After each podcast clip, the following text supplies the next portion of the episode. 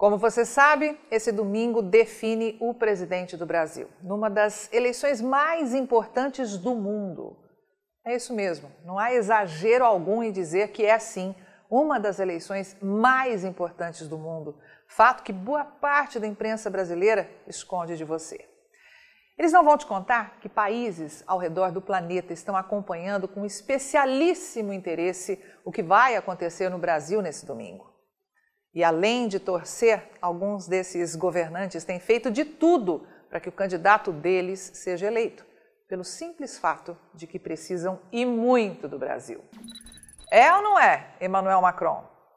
É ou não é Alberto Fernandes, presidente da Argentina?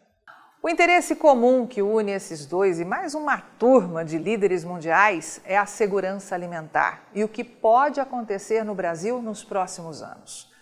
Não se iluda, meu amigo, o mundo depende como nunca do Brasil. Nesse exato momento, países da Ásia, da Europa e aqui de perto, das Américas, enfrentam o terror da inflação, muitas vezes desenfreada, e a falta de alimentos básicos. E é aqui que eles encontram a solução, do que sai das suas mãos, produtor brasileiro.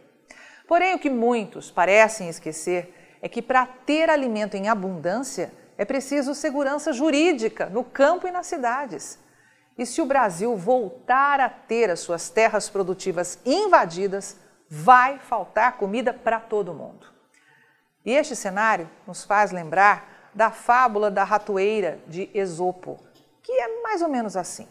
Um ratinho, olhando pelo buraco da parede da sua toca, viu o fazendeiro e a sua esposa abrindo um pacote.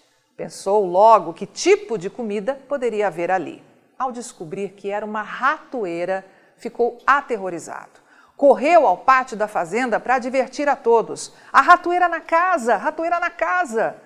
A galinha, indiferente ao desespero, respondeu: Me desculpe, senhor rato, eu entendo que isso seja um grande problema para o senhor, mas como não me prejudica em nada, pare de me incomodar.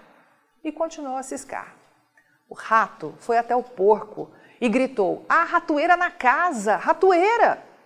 Desculpe-me, senhor rato, mas não há nada que eu possa fazer a não ser orar. Fique tranquilo, lembrarei aí do senhor nas minhas orações. E o porco continuou a chafurdar na lama. Por fim, o rato dirigiu-se à vaca e uma vez mais gritou: Há ratoeira na casa! O quê? Ratoeira? Por acaso estou em perigo? Caro rato, isso é problema seu. Portanto, pare de me perturbar. E a vaca continuou a ruminar. Abatido e cabisbaixo, o rato voltou para casa para encarar a ratoeira. Chegou a noite e pá! Ouviu-se um barulho como de uma ratoeira pegando a sua vítima. A mulher do fazendeiro correu para ver e, no escuro, não percebeu que a ratoeira havia pego a cauda de uma cobra venenosa. E a cobra picou a mulher. O fazendeiro, desesperado, a levou imediatamente ao hospital. Ela voltou com febre. Todo mundo sabe que para alimentar alguém com febre, nada melhor que uma canja. Sem demora, o fazendeiro pegou o facão e foi providenciar o ingrediente principal, a galinha. Como a mulher não melhorava, amigos e vizinhos vieram visitá-la para alimentá-los, o fazendeiro matou o porco. A doença da mulher piorou e ela acabou morrendo. Muita gente veio para o funeral. O fazendeiro então sacrificou a vaca para alimentar aquele povo todo. Moral da história: na próxima vez que você ouvir que alguém está diante de um problema e acreditar que aquele problema não lhe diz respeito, Lembre-se que quando há uma ratoeira na casa, toda a fazenda corre perigo. O problema de um pode ser problema para todos. Há uma ratoeira sendo armada para este final de semana. Cuidado! A sua vida, a sua liberdade e o seu futuro estão em jogo. O de todos nós também. Portanto, não é hora de ficar fazendo nojinho. Tem coisa muito mais séria sendo tramada nos porões da esquerda do que as caneladas do atual presidente. E não será por um palavrão dele que eu vou abrir mão da minha liberdade.